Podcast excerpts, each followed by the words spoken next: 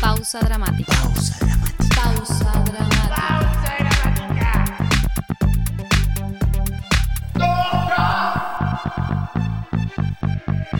Pausa dramática. un podcast sobre teatro. Bueno, ¿Qué tal? ¿Cómo ¿Qué te tal? va? Bienvenida, bienvenido. bienvenides. Bien. ¿Cómo estás? ¿Cómo estás? Bien. Bueno, ¿vas a repetir todo lo que yo digo? ¿Vas a repetir todo lo que yo digo? ¿Vamos a jugar a eso? Qué cambiades que estamos. ¿Cambiades? Aparecimos en, en- en materia, digamos. ¿No? no, digo, como ya nos no estamos somos viendo. solo sonido. Ya no somos solo, ya no somos solo oídos. No. Pero bueno, el que Llegó esté la vista. escuchando quizás sí nos esté escuchando solamente. Hay que para esté todos los gustos, creemos. Seguramente nos esté viendo. Creemos que hay para todos los gustos, o en realidad solo para dos, porque tocar todavía nadie nos toca. No, no, no. Ah, por ahora, porque hay una especie de... Bueno, no importa. Eh, no importa, no importa. ¿Cuánto tiempo que no nos veíamos, Emilia? Ay, sí. Vos ya estás por parir. Hace un montón que... Sí, sí, sí. Ya de estás acá por creo que yo me voy y tengo. ¿Te vas a- para allá? Sí. Eh, mucho tiempo que no nos veíamos. Un montón. Vos estás más viejo. Yo estoy más viejo. Tenés más eh, canas. me creció más el pelo. Ajá. eh, no se me cayó. Que eso Ah, ¿Y, antes y- y estabas amarillo cuando la última vez que nos vimos? ¿Estaba amarillo la última vez que nos vimos? Estaba amarillo la última vez que nos vimos. Sí. Hizo una no. seña rara que no la entendí. Sí, pero yo, ¿sabes qué? Yo la entendí. Ah, bien, Yo la entendí. perfecto. Hola, Leo, ¿cómo estás? ¿Bien? ¿Estás más tranquilo ahora? No, ok. Eh, bueno, No todo- vamos a hacer el chiste No, no, del no, no. Susanito, no. No, no, no. Hoy no Bien. estamos para chistes. Hoy no estamos no, para no. chistes. Esto es definitorio, sale o sale. Sí, sí. Si sí, no, sí. nos vamos. Tuvimos muchas complicaciones, muchas, muchas, muchas, muchas, por eso tardamos Pero no demos pena. No, Porque no. siempre empezamos No, con algún no, no. problema. Y también tenemos- siento que tampoco tenemos que estar explicándole a la gente No, qué. a nadie le qué interesa. tenemos que estar explicando. A nadie le interesa. A nadie Pero le bueno, interesa. Eso, em, no podemos estar sacando capítulos así como si No fuese somos una una, fábrica hamburguesa de McDonald's que sale rápido. No, no, no. Para, para eso Ay, sintoniza la tele. Eh, para Flow. eso nada, que no sé, no voy a Flow. decir nada. No voy a decir nada. Eh, Calidad. bueno, hoy tenemos un nuevo Por capítulo y último capítulo de esta primera temporada. Ah. Eh, Eso. cerramos cerramos con esta, este periodo tan lejano para nosotros. Sí, porque ¿en qué siglo vamos a estar? Solo digamos eso para empezar. ¿En qué siglo estamos? ¿En qué siglo, eh, pará, ¿en qué siglo estamos ahora o en qué siglo no, vamos a estar en pausa dramática. Ah. Hoy. ¿En qué siglo estamos? siglo XIX? ¿Estudiaste? Siglo XIX. Yo, maestra. ¿Estudiaste la data? No, no, no, el siglo XIX. Porque acá no boludeamos, ¿eh? Estudiamos, ya lo dijimos, Mm, Gabriel. Yo tengo todos los apuntes acá, mirá. Tengo todos los machetes. Siglo XIX. Celular, machete, todo, todo. por siglo. XIX, con lo cual después viene Qué quilombo el siglo XIX. siglo XX cambalache. Sí, no, sí, sí, siglo XIX. Porque ha pasado todo, digámoslo. Toda guerra que anda dando vueltas. no, pero no digamos todo. lo Revolución malo. también. Re- revolución, revolución, Revoluciones. reacción, Eso es bueno. Digamos, ¿no? Eso es bueno. Ahora Digamos, ¿no? necesitaríamos una buena revolución. Mm, En Argentina. No, no se puede ahora. Estamos Pero bueno. muy entretenidos viendo series y películas. No jodan. Eh, ¿De qué periodo vamos a hablar? Ah, sí, ta, ta, ta. Ah, ta, no, ta, no, ta, no, no, pará. No, sí, sí, me gusta, me No. gusta. Ah, Eh, terminamos, cerramos esta temporada con el siglo XIX. Con el, un gran movimiento que duró como 40 años más no, o 50. menos. Ya 50, te empiezo a discúlpame. corregir. 50. Bueno, perdóname. Romanticismo, entonces. Romanticismo. Bueno, eh, un periodo que inició en Alemania, ¿no es Sí. cierto? Eh, como habías dicho vos. Movimiento, ¿no? Movimiento, un movimiento. Que mm, también había iniciado eh, en Alemania y que duró 50 años más o menos. Más o menos, sí. Eh, un movimiento que a- empieza a través de Goethe Ah, sí, sí. y que el movimiento se llamaba Tormento y Estrés. Ah, me encanta. Y es nombre, una frase que las caracteriza mucho Sí. eh, por todo lo melodramático de las historias y todo lo enfático de la gestualidad, de las temáticas que utilizaban para, desarrollar. eh, todo muy, muy, muy, muy dramático. Sí. Un poquito de contexto. Ajá. Dijimos siglo XIX, Ajá. Periodo, nada, siglo XIX, Plena revolución. revoluciones, Plena revolución. varias.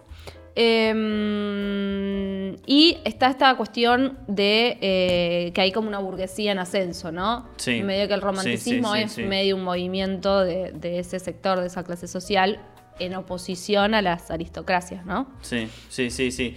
Eh, igual también, al mismo tiempo, eh, en, en la sociedad pasaba que crecía mucho, al, al contexto de la revolución industrial, crecía mucho las zonas fabriles. Sí. Entonces había gente que podía, tenía más plata como para ir al teatro. Tal cual. Eh, pero bueno, tampoco, eh, no, no así, no así tanto crecía la educación. Entonces la gente que tenía plata para ir al teatro estaba como subeducada o Ajá. tenía poco, eh, estaba poco instruida. Entonces también era menos complejo el tipo de producción teatral que, que se empezó a generar, digamos. Eh, lo usaban mucho como escapatoria a la realidad. ¿no? La gente iba mucho al teatro como eh, para evadir un poco. Distraerse, claro. Sí, sí, sí. Y sí, también había tanto, tanto caldo ahí que necesitaban ahí como una distracción a través del arte. Eh, está bueno esto de la cuestión de las revoluciones porque estos son, como siempre decimos, un movimiento que viene en respuesta a otro. Eh, el romanticismo medio que vino a oponerse, a responder, a criticar al neoclasicismo, Sí. al, Sí, movimiento anterior. Eh, y ahora lo, lo iremos charlando y viendo, pero fue un movimiento en sus orígenes revolucionario. Sí, y fue innovador. Y por eso, Porque- innovador y revolucionario, contestatario. Venimos del, del Renacimiento que cuestionaba su presente, pero quería volver como a lo antiguo, quería volver a, a las mismas filosofías de los griegos o de los romanos. Eh, y ahora como el, el romanticismo lo que quiere es, eh, también eh, rechaza su, su, su presente, digamos, su ración presente, digamos, su presente, y también rechaza el anterior, digamos, como que no, Sí. no está de acuerdo con todo lo de anterior tampoco. como- Sí, ni, ni- con el presente tanto, ni con, el, ni con lo anterior. Eh, eran como muy idealistas ellos en, su forma, o sea, había algo de la realidad eh, que les parecía como, como poco, digamos. Y eh, bueno, todo como su arte está con esa mira de, de seguir como- muy filosófico, muy de- del ideal que, que les gustaría. Eh, y de entenderse como parte de, de un proceso, digamos, como, como no tienen un arraigo tan fuerte al presente, sino como, bueno, lo que hoy pasa será parte de un proceso continuo. Sí, ni hablar también de que eh, hubo, pro- hubo progreso a nivel escénico, digamos. como tecnológico también. Empezó a haber muchos más teatros, Sí. por lo tanto eso hacía que sean más chiquitos y eso esté más cerca y que haya la actuación sea más realista también. Sí. eh, que sea al ser más cercana, ser más íntimo. eh, y bueno, la luz. Se empezó, em- empezó a- en- en em- aparece la luz, digamos. Sí, tal la- cual. primero, bueno, la lámpara de calcio, después eh, la incandescente. digamos, Pero. Porque ya, eh, ya flash. aparece al final del siglo, aparece Edison. Ya con la- Claro. Entonces ya a ese fin eh, Sí, sí, sí. ya había lamparitas. Eh, y me quedé con esto que después, bueno, también después lo vemos, pero bueno, con el tiempo, en sus 50 años, sobre el final, eh, los artistas quizás y románticos y el romanticismo, esa, esa cuestión revolucionaria, creador y qué sé yo, después fue tomando un poco unos tintes más conservadores, sobre todo a partir de la caída de Napoleón, ¿no? Como que, bueno, lo llenó quizás con, con un poco de pesimismo y fueron como, bueno... eh,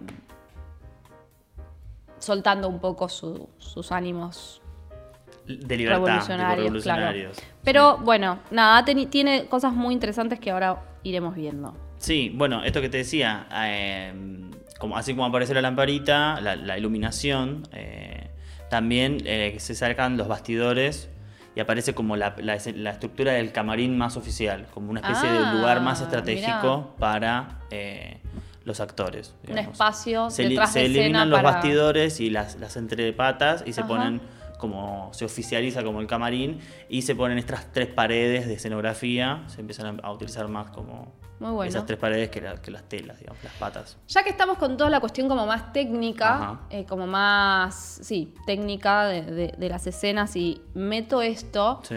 que eh, un rasgo característico de los románticos, de los romántiques, de- del movimiento del romanticismo, eh, respecto a la escena y, y a la obra teatral, que es lo que nos acontece, eh, ellos estaban muy en contra o bueno, venían a responder en esto de ser innovadores y qué sé yo, muy en contra de, de una forma dramática hasta el momento eh, que era la, la que era, digamos, que era la de, la, la de las tres unidades muy conocidas, ¿no? Las tres unidades de, de la, de- del drama, digamos, tiempo, lugar y acción. Y ellos medio como que, eh, nada, empiezan a decir, bueno, No se casan con nada. Claro, ellos, eso es no se muy, casan con nada. muy, muy esquemático, muy firme, muy un- una estructura que, que como que te ata y ellos en su, en su, en, en su deseo de transgredir y de, de- de preocuparse más por, por el contenido, por lo que quieren transmitir, eh, un poco se, un poco no, bastante, se oponían a esta regla de tres unidades y entonces, bueno, había como distintos cambios, eh, saltos. giros. Claro. digamos. Sí, mismo saltos, también. No era lineal, digamos. eh, no, no se casaban con un género. No estaban esto de o esto es tragedia o esto es comedia. Ellos Sí. combinaban todo el tiempo la tragedia y la comedia en el mismo, en la misma obra.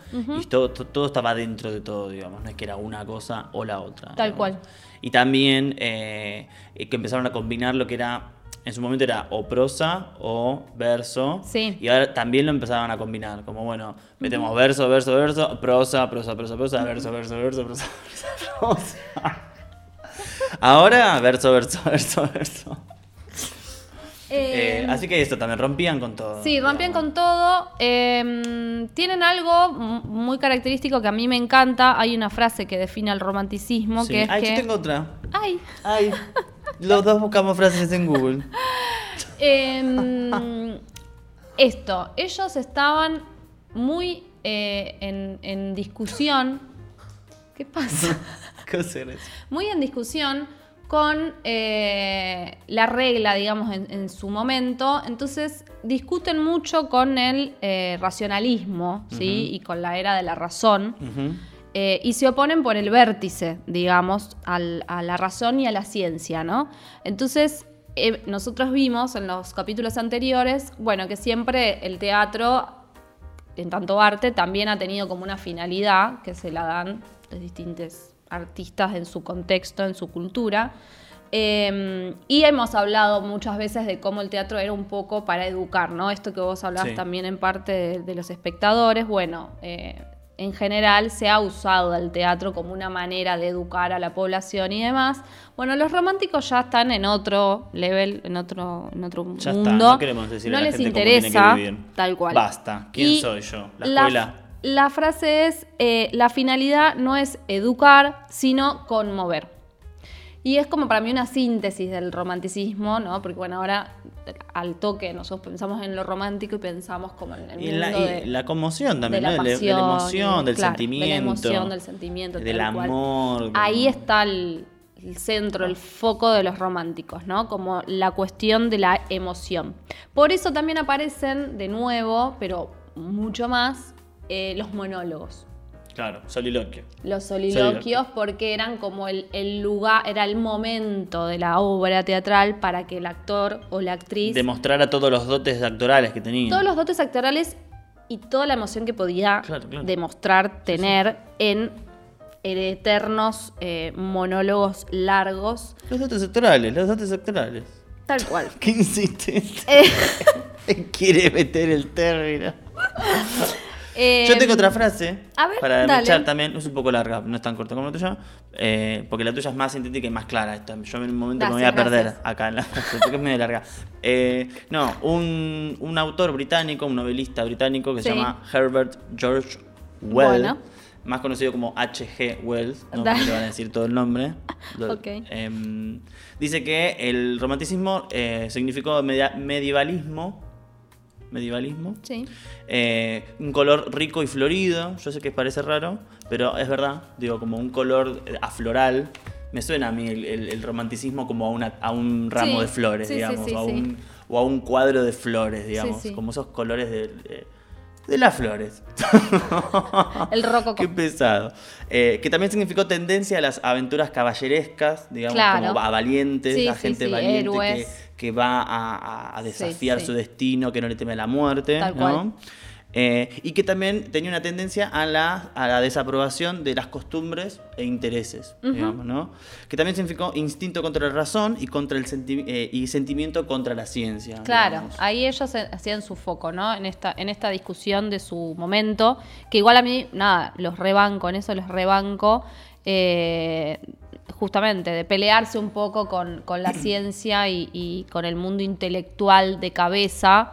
Eh, y bueno, ellos se paraban como en el lado opuesto, ¿no? Como bueno, lo, lo que cuenta es la, la emoción, digamos, lo Sí. humano, que ellos, para ellos estaba ahí, digamos, lo Sí. humano estaba no tanto en lo intelectual, en, en las ideas intelectuales, sino en, en la carne, en el sentimiento. Y algo que demás. dice que me gustó mucho, eh, que dice que también significaron caprichos absurdos. Claro, porque esto del impulso y de, de todo ahí. eh, Y aquí viene un juego. Me parecía muy divertido eh, la idea de pensar diferentes caprichos absurdos, por ejemplo. A ver, por ejemplo, Eh, ¿de, de- de uno o del artista, por ejemplo? pu- puede ser, no sé, abierto, ¿no? Como pensar, eh, pensar abierto, ¿no? Caprichos absurdos. ¿Qué puede ser un capricho absurdo? Hacer caca desnudo. ¿Cómo? Hacer caca desnudo. Me gusta. Hacer caca desnudo. Me gusta, me gusta, me gusta. Desnude. Eh, Qué viste trabajo, como no me quiero meter con nadie, ¿no? Qué no me quiero meter con nadie. Pero viste esa gente que necesita como bajar el volumen de la tele y ponerlo en un número par.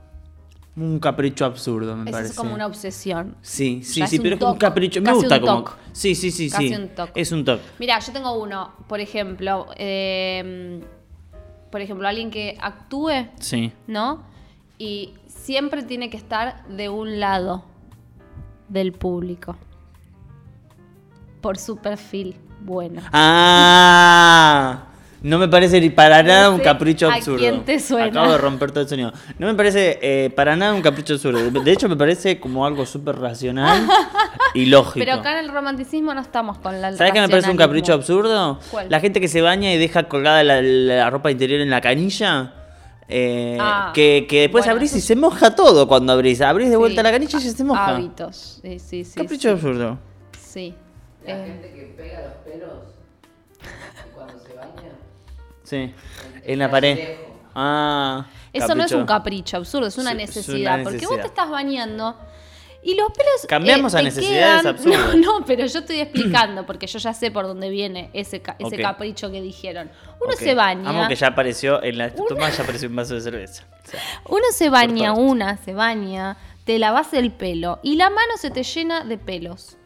¿Sí?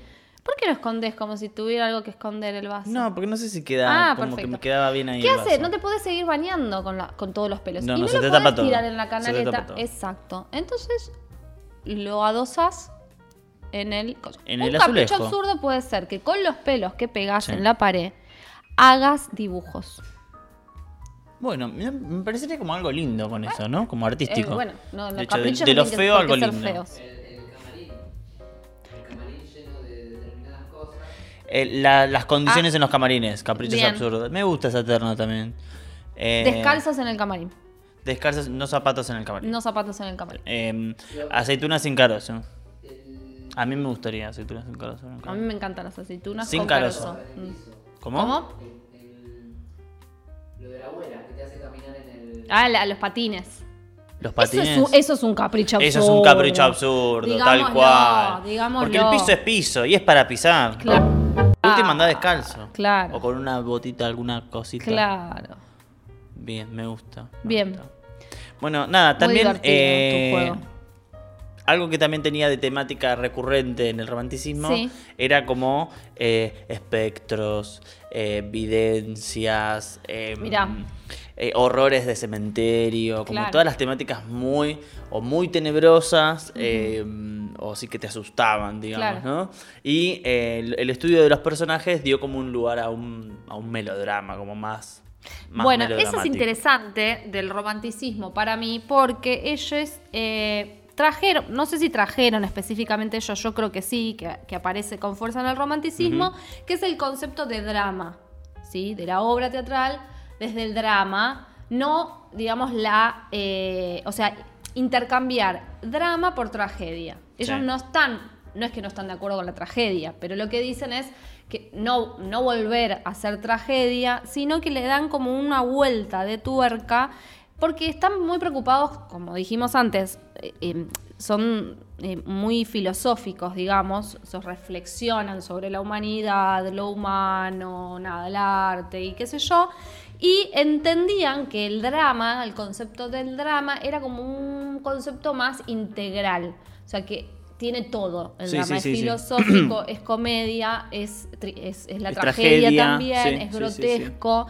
Entonces le daban como un, un término más abarcativo, digamos, más profundo, decían ellos. Como que el drama era mucho más profundo y por eso seguían eh, como, como esa, esa búsqueda ¿no? de, de creación de dramas. eh, que me parece que, que está bueno. Después pasaba esto quizás que se introduce más como lo melodramático por esta misma eh, característica del romanticismo, de lo, de lo pasional. Sí, sí, sí, sacado, sacado, sacado. Duros, duros, duros, Claro, duros, duros. claro. Lo que hoy sería alguien duro. Mira, tengo una frase, dice, el drama que funde lo grotesco y lo sublime, lo terrible y lo cómico, la tragedia y la comedia. Este es una parte del el prefacio de Cromwell, Mira. que lo escribió Víctor Hugo, que Bueno. era un romántico, Ojo. y que eh, fue un prefacio que hizo a una de sus obras, que resultó finalmente eh, tomado ese texto como el manifiesto del romanticismo, porque en ese texto, que es muy largo, pero sí. tiene algunos pasajes muy interesantes. Tenían tiempo leer. antes de leer. Hoy la gente no tiene tiempo. Tiene, no hay tiempo. Tenemos, pero no, no, No, no, no. lo no usamos hay. bien. No, no, no, no, no. Yo siento que no La hay tiempo. vorágine. Es más, eh, ¿no viste que hay una película de la gente que, se, que compra tiempo? No. Con Justin. ¿Vive? Eh, no, Justin Bieber. No, Justin Timberlake. Eh, Ah, que, eh, tipo, eh, tra- trafican tiempo. No tengo tiempo, dámelo. Contratiempo se llama. Triste. Triste, pero ¿Ustedes que cierto. Se llama así? Eh, bueno, escúchame. Vamos a ir a eso en algún momento. Sí, ya estamos medio Ya estamos comprándonos y vendiéndonos el Era un texto muy largo, bueno, entonces. Un texto perdón, muy largo, pero tiene pasajes muy interesantes. Pero lo importante es que eh, ahí eh, Víctor Hugo define lo que para él es el, el romanticismo. romanticismo. Bueno, hace una de pasajes por muchos lados. Ajá. Texto muy interesante porque está peleando con todo el mundo, entonces está bastante picante el texto por Sí. momentos. Muy crítico de, la, de los críticos de arte. Eh, bueno, y de un montón de otras cosas. Y bueno, habla en un momento de esta cuestión del drama, de, de la búsqueda de lo profundo y qué sé yo. Y también hablan un poco de lo bello, que también me parece interesante en esto. Que me parece que por lo menos los románticos tenían como una mirada compleja de algunas cosas. Entonces, por ejemplo, viste que lo bello siempre está asociado al arte. Sí, sí, sí. a, bueno, la a- la divina- divinidad. Di- di- Bueno, ellos no, no es que están en contra de lo bello, pero lo que dicen también muy interesante, tiene una idea que dice, bueno, lo bello, humanamente hablando, es como una síntesis que el humano, el ser humano crea, ¿no? Como, bueno, de, de todo esto, más esto, más esto, más esto, a una síntesis y esto es lo bello, ¿no? Lo armónico y qué sé yo. Y el chabón lo que dice, que me parece muy interesante, es que, bueno, así de cuenta, si es, lo bello es una síntesis de todo, es como acotado. En cambio, lo feo, dice Víctor Hugo, Sí, sí. tiene como más matices, ¿no? Como dis- por distintos lados por donde vos lo podés agarrar. Y en medio como que lo que dice es que, bueno, uno construye arte más a partir de lo feo que de lo bello. sí. Que en vez de buscar lo bello todo el tiempo, en lo feo está Nos como la ahí en lo constante. dark. Muy interesante, Sí, sí, sí. muy interesante. Em, sí, arre. Igual así todo, también eh, sus personajes, como característica, eh, están llenos de patetismo, digamos, ¿no? Como De que- patetismo, a ver. Sí, y situaciones patéticas, digamos, como que son atravesados por diferentes situaciones Claro. que los, los van desnudando eh, en alma, digamos, y terminan como, bueno, en- encontrando esta especie, esta especie de, de inflexi- punto de inflexión, ¿no es cierto?, Claro. que sufre el personaje. Sí, sí, sí. Bueno, tiene algo también muy individual en sus construcciones, muy de la subjetividad, tanta subjetividad, que también esto es algo que yo le critico al romanticismo con el diario del lunes, ¿no? Ajá, Hoy sí. analizando. ¿Qué, ti- qué diario? El romanticismo en términos de que con esta cuestión ellos querían de alguna manera, por eso sus personajes y los héroes y qué sé yo, buscaban como el prototipo de personaje que reúna, digamos, en su solo ser todo el mundo, ¿no? todas las pasiones, todo encarnado, las grandes dudas y las grandes preguntas existenciales estaban como resumidas en una persona. Y esto lo llevaba un poco a la construcción que aparecen a partir del romanticismo y que tanto daño nos han hecho al arte en general, la imagen del genio, Oh, sí. como de esa persona. Que ahora un poco se está yendo, por suerte. Un poco. Ahora, por suerte, Un poquito igual. y las cosas se movieron, los cimientos, algunos cimientos se están moviendo. Pero del dios, el, el dios, el Claro, artista la como dios. persona Dios, el Como genio el elevado. iluminado, elevado, Sí. que en sí mismo puede albergar en su ser eh, como las, las grandes So- algo sobrenatural, Cla- digamos.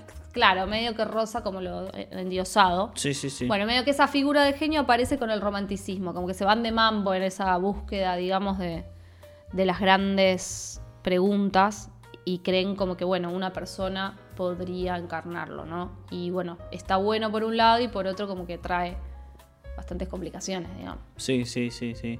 Eh, también, bueno, se muestra mucho, como decíamos antes, la rebeldía. Sí, ¿no? lo mejor Eh, que tiene el romanticismo. La valentía, como el, Sí. el- el no tener miedo a la muerte.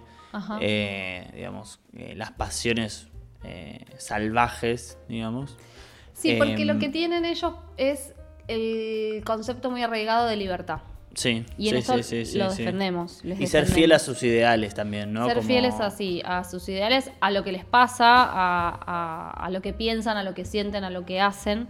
Eh, pero la, la cuestión de la libertad eh, lo tienen muy presente, por eso también insisto que eran muy críticos de, de los, de los críticos de arte y de la cuestión esta que ya la dijimos del, del mundo de la razón, eh, porque justamente sentían que todas esas ideas tan estructuradas eh, un poco mataban al arte. O sea, son, eran artistas muy comprometidos con poder ser innovadores. Esto que decíamos de ser revolucionarios, se preocupaban por ser creativos. Entonces, Sí, están, es verdad. están muy en- eh, a favor de un arte que no esté atado a, a- a estructuras que no son propias de- del arte, ¿no? O de Sí, la- sobre todo que el periodo anterior no le daba mucho margen al artista para, su creatividad. tal cual. Entonces estalla en este periodo Ajá. y le da lugar a, a aspectos del ser humano que no, que no, que no puede controlar la razón, digamos, no sé, los sueños, Tal cual. eh, las obsesiones, Sí, sí, eh, la pasión, digo, todo, todo llevado a un, a un extremo que, que el ser humano a veces no puede controlar. digamos. Que me parece que, que para ser artistas eso es muy fundamental, ¿no? Que, que lo podamos trabajar, porque no, tampoco es fácil en el mundo que vivimos lugar a, ser creativos, pero justamente también sacarlo del lugar del genio y poder practicarlo todos, los, los que deseamos ser artistas, eh, tratar de, de- de tener ciertos, sacarnos ciertos prejuicios, no querer atarnos a ideas o a modelos que creemos que son los que tienen que ser y poder como eso, como investigar, buscar lo nuevo, lo distinto o, o lo emergente, qué sé yo. Me gustaría leer una parte del prefacio, la Sí. última parte, que tiene mucho que ver con esto y que favor. conecta después con otra idea que ver si lo también entiendo, estaba ¿eh? muy presente. Sí, señor. Ok, ¿Estamos bien? sí. Bueno, rapidito.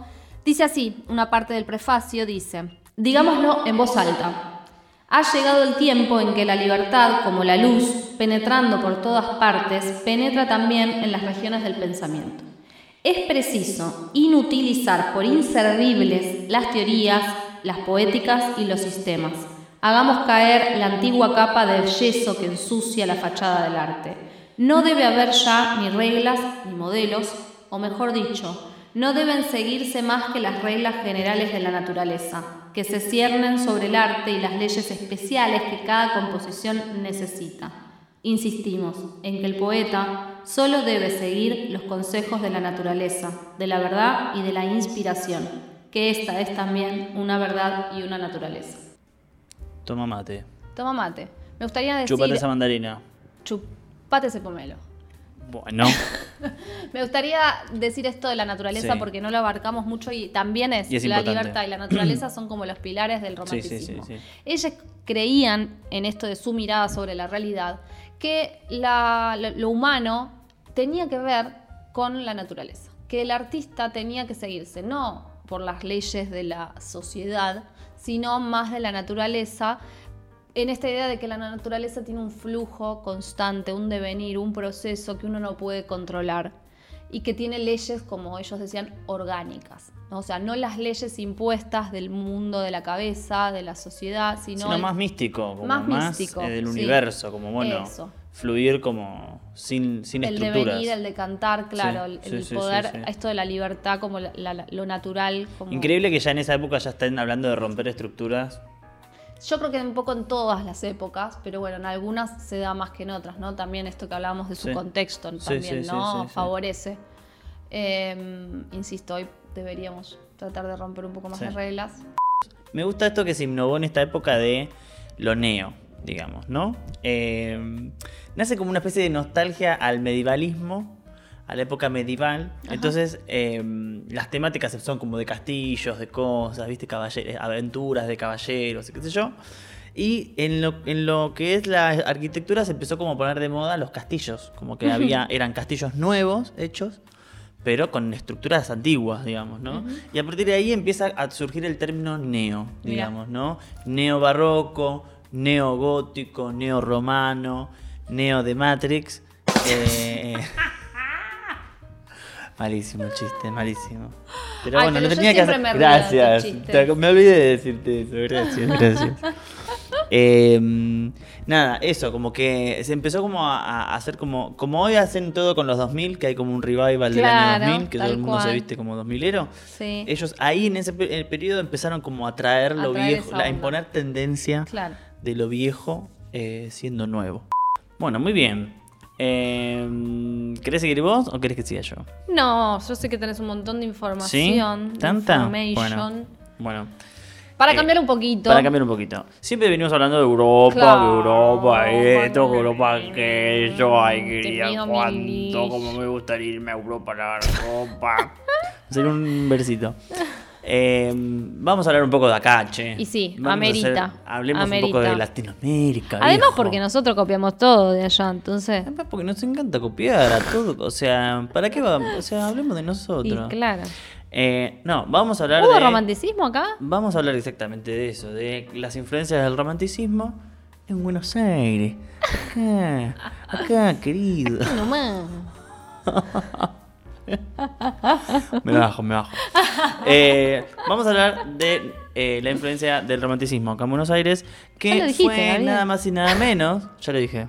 Pero sabes que a veces para rellenar espacio repito cosas.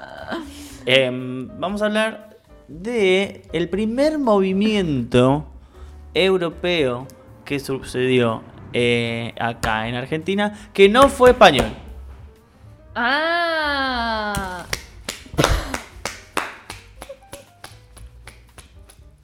Bueno. Eh, no, bueno, está No bien, porque siempre todos los españoles nos, nos hacían traer. Siempre era todo. Y de- sí, de- somos colonia española. El primer movimiento europeo que no fue español que eh, ingresó acá a nuestro país. Mira ¿De la mano de quién? ¿De quién? ¿Un francés? De Almirante no. Siempre quería hacer el mismo chiste. No, de nuestro queridísimo, queridísimo, queridísimo Esteban Echeverría. Ajá. Acá estamos, acá nomás. Acá nomás. Acá muy cerquita, Acá de cerquita, la casa con Fuente Urbano, Alba. con Urbano, con Urbano. Em, que fue uno de los que trajo un poco eh, el romanticismo, ¿no es Acá, cierto? mira Acá. sí, Gracias, Esteban. Sí, fue uno. También estuvo Sarmiento, tarde, también seguro. estuvo mm, Sarmiento. Y Sarmiento también estuvo. no, tengo, los tengo acá anotados. Em, Alberti, José Mármol, Ah, digo, varios de Mármol ellos. También. sí, todo el conurbano fue romántico. Mirá. Todo Ahora entiendo todo. Ahora entiendo todo. Por eso de donde venimos. Claro. Por eso de donde venimos. Eh, pero bueno, todos estos autores que te estoy nombrando eh, pertenecieron a la generación del 37. Esteban Echeverría escribe El Matadero. Uy, el matadero. Un cuento que un título. seguramente lo habrán escuchado, lo habrán leído en la escuela. En la escuela lo leí, Quizás habrán- claro. se habrán aburrido cuando lo hayan leído. Un poquito. Por la edad quizás, porque a veces las palabras son medio difíciles. A mí me ha pasado de en la escuela haber leído cosas que me aburrieron y que después con el tiempo Las volvés a "Ah, leer y decís, ah, no, estaba bueno. Mira, pero bueno, Sí. quizás no. Em, donde, bueno, en este cuento, El Matadero. Que hay una versión, si no lo quieren leer, eh, audiovisual de eh, Salo Pasic, hermosa. Mira. Que no es Mario Pasic, sino que es el hermano de, Ma- de, eh, Salo. Mario. que si no lo quieren leer la pueden ver, muy linda, re linda, re, ahí muy intensa. Que bueno, el cuento muestra mucho de la situación en la que estaban viviendo en Del ese país, momento. digamos. Sí, de cómo era la situación de eh, entre unitarios y federales y cómo eh, lo sangriento que era, ¿no? El, el terror que se, que se veía, digamos. Eh, bueno, el tema de la particularidad del matadero igual es que la obra se estrena o se publica recién 20 años después de, hacer, de Mira, haberse publicado. un montón. Se escribe entre el, eh, en el 38 y entre el 40 se escribe. Y recién 20 años después de que se muere, se publica en el medio de la, de la cacería y de la carnada, digamos, de, de vacas. Aparece un unitario, eh, joven, como siempre con- mostrándolo con aspecto de, de valentía y de, de- de tener ideales fuertes. Ahí es donde aparecen como eh, características del romanticismo, ¿no? En Claro. este personaje que es valiente y que se enfrenta a los federales. Muestra mucho esta rivalidad y esta tortura que había. eh, y bueno, en este personaje también muestra como la valentía y el, y el miedo a, El personaje a el no miedo a morir, claro. digamos. Y a defender sus ideales. Eh, así que mm, nada, tiene un montón de, de romanticismo en sus personajes. Em, bueno, yo también te tengo una perlita nomás así como muy chiquita, Bueno, que en realidad no es tan, no es de la época. ¿Qué pasa? No, no. Yo miro a cámara a veces como que siento que la- lo, mi- lo miro a él y también eh, a los que nos acompañan. Ahora no nos acompaña nada porque Bueno, es la convención, ellos nos están viendo ahora. Piensan que sí. Eh, yo también traje un personaje, un personaje que en realidad no es propiamente de la época del romanticismo, Bueno, pero pero. eh, quienes la estudian, porque es una, fue una mujer, quienes la estudian y estudian su arte, a ella y a lo que, al arte que ella hizo, Ajá. la ubican como que tiene muchos rasgos románticos. Románticos. Si bien ella, ella nació, ya te digo, en 1877, murió en 1927, Claro. o sea, es mucho más. Ya se fue, ya. Acá ya está eh, casi su vida joven y adulta es siglo XX ya. Eh, entonces, bueno, nada, su arte también está influenciada por, por los movimientos de su época y no tanto del romanticismo, pero sí tiene algunos aspectos, lo que ella creó, que eh, es como asimilable al, al romanticismo. Estoy hablando de, y ahora esto también me vas a corregir como su apellido. A ver. Estamos hablando de Isadora Duncan. Isadora, sí. Duncan. Isadora Duncan. Isadora fue una bailarina. una Isadora bailarina. Duncan. Eh, que fue muy, muy controversial, Sí, sí, sí, fue muy la revolucionaria, fue la bailarina revolucionaria, porque ya venía del clásico, ¿sí? Pero rompe justamente. del rodete apretado. y de la puntilla en el pie y, y los zapatitos y toda la cuestión. Y la Vina nada, rompe todo Bailar en eso. culo. Y bueno, más o menos, Más o menos, baila sí. con unos vestidos como muy Sí, sí, sí. sueltos, me- con telas transparentes. Eh, se les veía, se le veía mucho su silueta. Marca todo. Eh, pero y obviamente los conservadores de su época eh, la trataban como que esta está, está casi striptease lo que está haciendo. Eh, pero lo más importante es que bailaba. ¿Qué te pasa? Nada, nada. Bailaba descalza. Sí, sí, sí, la vi. Bailaba descalza y eso también era toda una novedad. Mostrar los pies parecía como que era una cosa. eh, Era un capricho. Sí, por eso te digo, los chabones estaban así, se hacían los, criti- los que criticaban, pero estaban a- a- pajeándose. Al palo con Isadora. Bueno, nada, eh, eso. Isadora Oh, no. rompe con todo y hace. ¿por, y por qué lo traigo? Porque ella decía que la danza no tenía que ser una coreografía, que las coreografías de la danza clásica eran estructuradas y estaban como por fuera de, de una. Y toda esta cuestión de su vestuario y de bailar descalza tenía que ver porque ella creía que el arte tenía que reflejar la naturaleza al igual que los románticos, eh, creía que la naturaleza, y en ella específicamente el agua y el mar, que tenía como un fetiche, un, Sí, sí, un sí. capricho absurdo con el mar, eh, tenía- el- el- la danza tenía que, que un poco como comunicar y estar, eh, ¿cómo se dice esta palabra? Influenciado, Flow. no, in- intu- ¿cómo se dice? ¿Cómo? ¿Influenciado? Ay, no. no, de- Inspirado. Inspirado en, en la naturaleza. Eh, por eso la toman mucho como, eh, como una bailarina con muchos rasgos románticos. Y tiene una frase también, porque ella también habla ¿Cómo estamos con las frases hoy, eh? Yo soy re de las frases. Vamos a sacar eh, señaladores de libros de pausa dramática con frases. Podríamos hacer unos pesos para Mm, queremos comprarnos unos, auriculares como los que tenemos. Eh, ideas que surgen en, en el aire. Escúchame, eh, hablaba mucho de la libertad ella, Ajá. obviamente. Y su frase me parece muy linda A ver. y tiene mucho que ver. Dice, fuiste salvaje una vez que no te dejes domesticar. Fuiste salvaje una vez que no te domestiquen. Bueno, gracias por escuchar estas pavadas. Eh, hasta la próxima. Hasta la... Hasta la próxima. Por el mismo canal, a la misma hora. Qué cierra de mierda, ¿no? ¿Qué hicimos? ¿Cómo? Corté. Este podcast cuenta con el apoyo de la Casa de los Trabajadores Carlos Fontealba. Maldita merda